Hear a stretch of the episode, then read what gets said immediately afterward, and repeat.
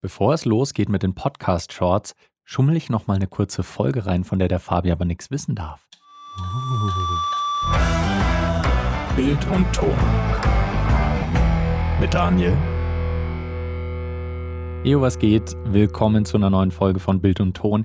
Heute noch mal eine kurze Solo-Folge von mir, Daniel. Und die nächste Folge, die ihr dann hören werdet, sind tatsächlich unsere Podcast-Shorts, die der Fabi in der letzten Folge schon angekündigt hat. Wir werden sieben Tage am Stück jeden Tag einen kurzen Podcast veröffentlichen, jeweils zu, ähm, zu einem bestimmten Thema, wo wir dann drei Tipps für euch rausgeben. Also seid gespannt, da kommt einiges zum Thema Audio- und Videoproduktion auf euch zu und wir sind schon sehr gespannt, wie das Format ankommt. Aber heute geht es erst nochmal um ein anderes Thema. Und zwar wirklich eins, wo der Fabi mir nicht wirklich unter die Arme greifen könnte. Und zwar will ich heute mit euch drüber sprechen, wieso Panasonic-Kameras besser sind als ihr Ruf, beziehungsweise besser sind, als es die Verkaufszahlen verraten würden. Wieso erzähle ich euch das Ganze? Es liegt daran, ähm, so ziemlich eine meiner ersten Kameras, die ich aktiv fürs Filmen verwendet habe, war eine Panasonic Lumix G81. Ich war vorher Canon-Nutzer hauptsächlich. Bei mir auf der Arbeit hatten wir sehr viele Canon 70Ds, 5D Mark II zum Filmen. Ich hatte privat auch eine 60D, dann eine 70D und eigentlich war ich auch mit Canon immer zufrieden. Allerdings habe ich dann mit meinem Ausbilder zusammen viel gefilmt mit seinen Kameras und das waren von Panasonic die Lumix GH4. Und diese Kamera hat mich einfach im Vergleich zu den Canon-Kameras weggeblasen das lag einerseits daran, damals war 4K noch ein ziemlich neues Ding. Also 4K hatten einfach noch nicht viele Kameras so in diesem kompakten Format und von daher war das schon mal eine Besonderheit. Hauptsächlich haben wir es dafür verwendet, dass man entweder ins Bild nochmal reinkroppen kann, wenn man in Full HD abliefert oder damit man halt, wenn man in Full HD ausspielt, ein sehr viel schärferes Bild trotzdem nochmal hat, als es eine Kamera, die nur Full HD ausgeben kann, geben würde. Und jetzt habe ich sehr viel mit der GH4 gearbeitet und ich fand diese Kamera unfassbar gut. Also das Handling von der Kamera, die hat sich gut angefühlt, war trotzdem noch kleiner als viele von den DSLR-Kameras, die eine selbe Leistung hatten damals. Und es waren so viele Features drin, die auch damals einfach noch kein Standard waren. Soll heißen, sowas wie Focus Peaking war mit drin, ähm, ein Histogramm, womit ich die Helligkeit abschätzen kann, Zebra-Funktion war mit drin so viele weitere Features, die das Arbeiten mit dieser Kamera einfach so, so angenehm gemacht haben und so professionell in so einem kleinen Body, dass ich wirklich einfach weggeblasen war. Kurz darauf ähm, kam dann, also so ein paar Monate später, nachdem ich die ersten Male mit der GH4 gearbeitet habe, kam eine neue Kamera auf den Markt, die Panasonic Lumix G81. Und wenn man so will, das war der kleine Bruder von der GH4. Und diese Kamera hm, war halt ein ganzes Stückchen billiger. Also wenn ihr euch vorstellt, die GH4, die GH-Reihe von Panasonic, war so die professionellste DSLM-Reihe, die Panasonic zu dem Zeitpunkt hatte. Und eine Stufe drunter, also nicht mehr Anfänger, aber auch nicht ganz professionell, war die Lumix G81, dementsprechend auch ein bisschen günstiger. Und die Kamera hatte nahezu alles, was die GH4 auch konnte. Ich konnte damals nicht in Full HD mit einer hohen Framerate aufnehmen für schöne Zeitlupen. Das ging leider nicht. Abgesehen von Full HD 60 Frames pro Sekunde, das ging. Also äh, ein bisschen konnte man schon verlangsamen, aber es war jetzt nicht wie bei der GH4, wo man, ich glaube, 96 Frames oder später bei der GH5 dann auch äh, mit über 100 Frames aufzeichnen konnte. Das war jetzt bei der G81 noch nicht so. Aber was die Kamera hatte, war ein interner Bildstabilisator. Das war ich meine, die erste DSLM ähm, in dieser Preiskategorie, die das hatte. Und dieser Bildstabilisator, der interne, war unfassbar gut. Der Sensor wurde stabilisiert dadurch, dass er quasi in so einer kleinen Aufhängung, sage ich jetzt mal so grob, in dieser Kamera ist. Und wenn ich leicht mit der Hand was verwackle, dann wird das ausgeglichen. Das ist natürlich für Fotografie gut, aber es ist natürlich auch gerade für Videografie gut, wenn ich mal aus der Hand was filmen will, was aber trotzdem nicht vollkommen verruckelt sein soll. Und ich habe mir dann diese Kamera geholt. Das war für mich damals schon ein großes Investment. Bin von Canon umgestiegen, habe alle Objektive und meine Kamera verkauft und bin dann eben zu Panasonic gewechselt. Und ich muss auch sagen, dass ich seit dem Tag es nie wirklich bereut habe. Es gibt nur einen Faktor, wo ich ein bisschen was zu kritteln habe. Und ihr könnt euch wahrscheinlich auch schon denken, welcher das ist. Aber da komme ich nachher noch drauf. Ich habe dann, nachdem ich auch meine ersten bezahlten Jobs mit dieser Kamera aufgezeichnet habe, überlegt, ob ich jetzt das Geld reinvestieren soll in die Kamera, die dann 2017 rauskam, die Panasonic GH5. Und das war nochmal ein extrem großer Schritt, der sich da getan hat, weil die Bildqualität nochmal besser wurde. In 4K konnte man auch nochmal mit bis zu 60 Frames pro Sekunde aufnehmen, was auch heute immer noch nicht Standard bei allen DSLR oder DSLM-Kameras ist. Bei den meisten hochklassigen schon, aber damals war das einfach eine, äh, eine Revolution. Ja. Dann man kann mit einem Logprofil aufnehmen bei der GH5. Man hat all diese Features, die eben auch vorab schon genannt wurden. Plus, man hat jetzt eben auch den eingebauten Bildstabilisator, der in der Kamera verbaut ist. Das heißt, ich brauche kein Objektiv mehr, was eine Bildstabilisierung hat, sondern das ist in der Kamera drin und funktioniert auch mit Objektiven, die keine Bildstabilisierung hat. Ich musste nicht lange überlegen. Ich habe dann gesagt, okay, das Investment ist es mir auf jeden Fall wert, habe mir GH5 geholt. Wir haben auch schon im Podcast öfter drüber gesprochen und bis heute finde ich diese Kamera immer noch wahnsinnig toll. Ich arbeite immer noch sehr gerne mit ihr. Der eine große Faktor, den ihr wahrscheinlich euch schon denken könnt, der bei Panasonic-Kameras nicht so gut ist, der Autofokus.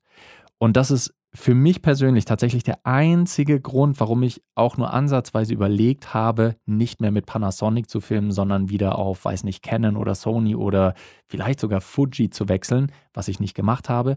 Aber das war wirklich ein Faktor, der gerade so für Online-Creator, für YouTuber, die sich selbst halt auch öfter filmen, dann doch durchaus wichtig ist.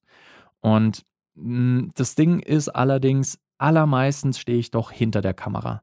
Da ist es mir lieber, wenn ich all diese anderen Funktionen habe, die mir die Arbeit erleichtern, wenn ich eine schöne Bedienung habe, ein gutes Interface, ähm, eine gute Knopfbelegung, die ich auch noch frei customizen kann, also frei noch konfigurieren kann nach meinen Ansprüchen. Das war mir dann doch alles lieber.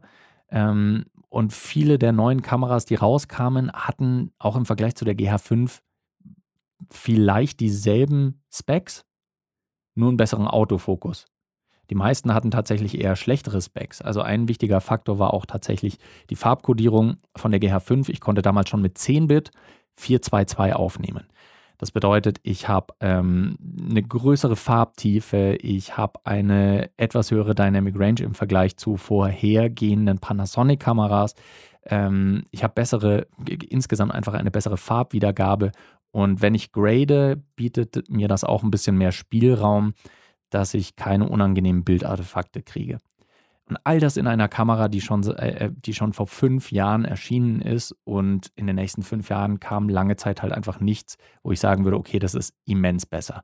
Mittlerweile sind wir an dem Punkt angekommen, wo Kameras kommen, die spec-wise besser sind als die GH5.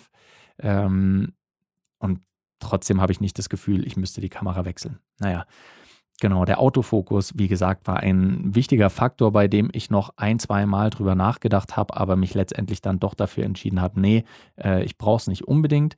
Wenn ich den Autofokus mal dringendst brauche, dann ist er schon in Ordnung, dann kann man ihn schon verwenden. Nicht so gut wie die Konkurrenz, ist klar, aber man kann ihn schon verwenden.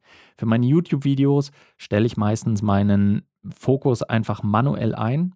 Ich mache halt irgendwie ein Stand-in, stelle irgendwas an die Stelle, wo ich dann gleich stehe fokussiere da drauf und äh, dann lasse ich einfach manuell den Fokus. Dadurch umgehe ich auch das Problem, was man manchmal bei Autofokus hat, dass ich im Hintergrund dann immer so ein leichtes Pumpen sehe, weil der Autofokus schaut, wo ist jetzt das Gesicht, wo muss ich scharf hinstellen. Dieses Problem habe ich dann auch einfach nicht, wenn ich manueller Fokus die ganze Zeit einfach auf dieser Ebene lasse. Ich weiß schon, ich will damit jetzt nicht sagen, manueller Fokus ist generell besser als Autofokus. Beide Varianten haben ihre Momente und ihre Daseinsberechtigung. Das ist absolut klar. Aber ich habe einfach gemerkt, dass es für mich tatsächlich kein Riesenproblem ist und mir diese Kameras sonst alles liefern, was ich brauche. Ein weiterer Faktor, den viele bemängelt haben, die halt auf ihr Fullframe schwören und sagen, ja, Vollformatsensoren sind die besten, war halt einfach das, ähm, die Performance in Lowlight-Situationen. Wenn ihr schlechte äh, Lichtverhältnisse habt, dann ist ein kleinerer Sensor insofern schlechter, ähm, da die mit der Dunkelheit nicht so gut klarkommen. Und wenn ich die ISO dann höher schrauben muss, dann fängt es schneller an zu rauschen einfach. Und da, das ist objektiv einfach so, dass da Vollformatsensoren besser sind. Allerdings ist es auch nicht so, dass ein größerer Sensor automatisch bedeutet, dass ich in schlechten Lichtverhältnissen eine bessere Performance habe. Also es kommt immer noch auf die Kamera an, wie die eben gebaut wurde ähm, und was für eine Leistung in der Kamera steckt. Und auch das war für mich nie wirklich ein Problem, muss ich sagen. Ich kam in diesen fünf Jahren vielleicht einmal in eine Situation, wo ich mir gedacht habe, ach, da wäre es jetzt nett, wenn ich einen größeren Sensor hätte für die Low-Light-Fähigkeiten. Aber ansonsten ist zum Beispiel ein großer Faktor von äh, Micro Four Thirds Kameras, einen kleineren Sensor, dass die halt einfach Objektive haben, die eine offenere Blende anbieten und das in einem kleineren Paket beziehungsweise auch zu einem besseren Preis. Also eine kleine Festbrennweite, die eine 1,8er Blende durchgehend hat, äh, die eine 1,4er Blende durchgehend hat, kriege ich halt einfach leichter und günstiger zusammen, als ich das für eine Vollformatkamera kriege. In der Regel. Natürlich gibt es auch bei Vollformat wieder Ausnahmen, ne? ihr wisst Bescheid, klar. Aber äh, generell Objektive sind bei Micro Four Thirds einfach ein bisschen kleiner, oft auch günstiger. Und ich habe das jetzt diese ganzen Jahre nicht vermisst. Und was dann jetzt vor, ich weiß es gar nicht mehr genau auswendig, zwei Jahren ungefähr oder drei Jahren kam, war die Vollformatlinie von Panasonic, die Panasonic S-Kameras. Also die äh, S1 war damals die erste, dann ähm, gab es noch die S1R, die für Fotografie hauptsächlich gedacht war. Die S1H kam dann noch, die ähm, für Video spezial, äh, spezialisiert ist. Und die S5 war jetzt die letzte Kamera, die in dieser Reihe ähm, gekommen ist. Und die S5 habe ich mittlerweile auch. Ich wollte, ich brauchte noch eine zweite Kamera neben meiner GH5.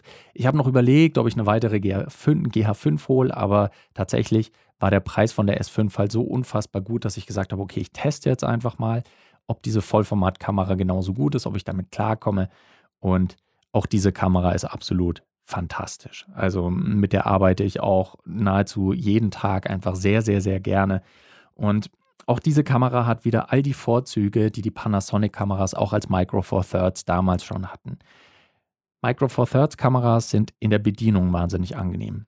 Handling, Menüeinstellungen. Ich habe wahnsinnig viele Auswahlmöglichkeiten, was äh, Codecs angeht, Auflösungen angeht, Framerates angeht und so weiter und so weiter. Habe sehr viele Features, die ursprünglich aus professionelleren Kameras kommen, die ich auch vorhin schon erwähnt habe, Zebra und so weiter. Und all das ist in so einem kleinen Paket drin. Und die Farben von den Kameras sind gut. Die, ähm, die Dynamic Range ist von diesen Kameras gut. Äh, die, die Schärfe ist sehr toll. Und was mich bei Micro Four Thirds auch tatsächlich nie gestört hat, war etwas, was viele Vollformat-User immer kritisiert haben. Und zwar Micro Four Thirds hatten nicht so einen schönen, unscharfen Hintergrund. Ja, kleinere Sensoren haben, ähm, gut, die haben im Prinzip dieselbe Unschärfe, aber damit ich auf denselben Bildwinkel komme, muss ich ja eine, ein weitwinkligeres Objektiv nehmen, weil da eben einfach ein Crop stattfindet. Ähm, all diese Begriffe, wenn die euch nichts sagen, die sollten bei uns im Podcast schon mal erklärt worden sein. Also könnt ihr nachschauen, irgendwie so Crop-Faktor, als wir mal einen Vergleich gemacht haben, äh, MFT versus APS-C-Sensoren versus Vollformat, da haben wir all das schon mal ausführlich erklärt. Und deswegen ist es ein bisschen schwieriger, sagen wir es mal so, mit Micro Four Thirds Kameras einen unscharfen Hintergrund hinzukriegen. Aber auch das fand ich nicht dramatisch, weil die Unschärfe, die ich hinbekomme mit einer Micro Four Thirds Kamera, ist vollkommen ausreichend. Vollkommen. Also natürlich ist es alles Geschmackssache, aber auch wenn es cinematisch wirken soll. Ich meine, schaut euch einfach mal ein paar Videos an, die Leute mit solchen Kameras auf YouTube hochgeladen haben. Das ist irre, was da für eine Bildqualität bei rauskommt. Und was aber der Vorteil ist, dass ich dadurch aber auch die Schärfe leichter mal treffe. Also wenn ich mich ein kleines bisschen bei der Schärfe vertue, wenn ich äh, am Objektiv nicht ganz sauber einstelle, verzeiht mir das die Kamera dadurch aber auch ein bisschen mehr. Und ich muss nicht ganz so präzise sein, wenn ich mal den Fokus ziehe. Es kann natürlich immer noch zu Fehlern kommen, aber insgesamt ist es natürlich trotzdem ein Plus. Und all das hat für mich in den letzten Jahren immer bedeutet, dass ich mit meinen Kameras vollkommen zufrieden war, die Panasonic gemacht hat. Und die Kameras sind günstiger als die Konkurrenz. Die Kameras sind, ja, ich habe jetzt die ganzen Vorzüge schon aufgezählt und ich arbeite einfach so gerne damit. Ich will jetzt nicht sagen, dass diese Firma bessere Kameras herstellt, objektiv gesehen, als die anderen Hersteller. Das kann man überhaupt nicht sagen. Das ist alles eine Präferenzsache. Aber das Ding ist, viele Leute, denen ich in den letzten Jahren begegnet bin, haben halt kategorisch direkt mal abgelehnt, dass Panasonic oder auch Olympus mit Micro Four Thirds Kameras dass die gute Ergebnisse erzielen können und sagen, was, Hä, Fotografie? Nee, nee, nee, aber auch eine Vollformatkamera. Muss die neue Sony A7 5000 sein. Und das sehe ich halt einfach anders. Ich finde das in Ordnung, wenn jemand andere Präferenzen hat als ich, aber das Ding ist, dass die Kameras von Panasonic oft unterschätzt werden. Und nicht umsonst war die Panasonic S1H auch die erste Kamera, die im DSM, äh, DSLM-Format von Netflix offiziell mit auf die Liste genommen wurde, von den Specs her, die ähm, für Netflix eben produzieren darf. Es gibt ja so einen Katalog von Netflix, ähm, wo genau drin steht, was für Ansprüche eine Kamera erfüllen muss, damit sie äh, für Netflix äh, eingesetzt werden darf, für Netflix-Produktionen. Und die S1H von Panasonic war die erste, die es auf diese Liste geschafft hat. Und äh, ich glaube, seitdem ist auch die BG1H dazugekommen oder die BS1H auch von, äh, von Panasonic, die jetzt Boxkameras sind, keine, keine DSLMs, aber die ähm, trotzdem in derselben, in der gleichen Preiskategorie, äh, schwieriges Wort, Preiskategorie sich befinden. Und ich finde, dass das durchaus mal auch angebracht sein sollte, da zu sagen, dass Panasonic da auch die Nase ein kleines Stückchen vor der Konkurrenz hatte. Wahrscheinlich war es für viele Online-Creator einfach ein Totschlagargument, eine lange Zeit mit dem Autofokus. Jetzt auch mit der neuesten Kamera, die rausgekommen ist, die GH6, die auch wieder eine Micro Four Thirds Kamera ist, hat man nochmal was draufgelegt. Ist eine super Kamera. Der Autofokus ist immer noch nicht so gut wie bei Canon und Sony. Hm, hm, hm. Naja, damit machen sie sich immer noch bei Online-Creatern nicht unbedingt beliebt. Das ist, ist klar. Ich denke, dass das auch ein großer Faktor einfach dabei ist, wieso es die Firma nie geschafft hat, in diesen Markt so stark vorzudringen. Panasonic ist in anderen Kameramärkten wesentlich stärker vertreten. Also alles, was so im EB, TV, äh, teilweise auch Indie-Filmproduktion-Bereich ist, da ist Panasonic wesentlich stärker vertreten, als es jetzt so im Consumer, Prosumer, Online-Creator-Markt der Fall ist. Aber ich will auch an diejenigen von euch da draußen, die vielleicht gerade noch auf der Suche nach einer Kamera sind und eine Kamera suchen, die hauptsächlich, also wenn ihr hauptsächlich hinter der Kamera seid, dann will ich euch auch empfehlen, schaut mal bei Panasonic. Die Kameras sind oft günstig, haben tolle Features, Bildstabilisatoren, die immer noch seinesgleichen suchen und tolles Bild, tolle Farben. Ich kann es nicht oft genug loben. Schaut euch die Kameras mal an. Sie haben es auf jeden Fall verdient. Wenn ihr euch am Ende dann doch für was anderes entscheidet, ist das vollkommen in Ordnung. Aber vergesst nicht, dass es diese Marke gibt und dass die auch fantastische Kameras abliefern. Jetzt habe ich ein viel, viel, viel zu langes Plädoyer für diese Kameramarke hier abgehalten. Es tut mir sehr, sehr leid.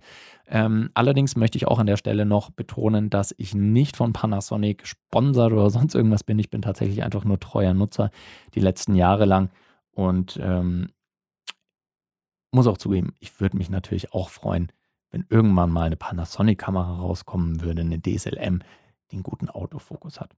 So ist ja nicht.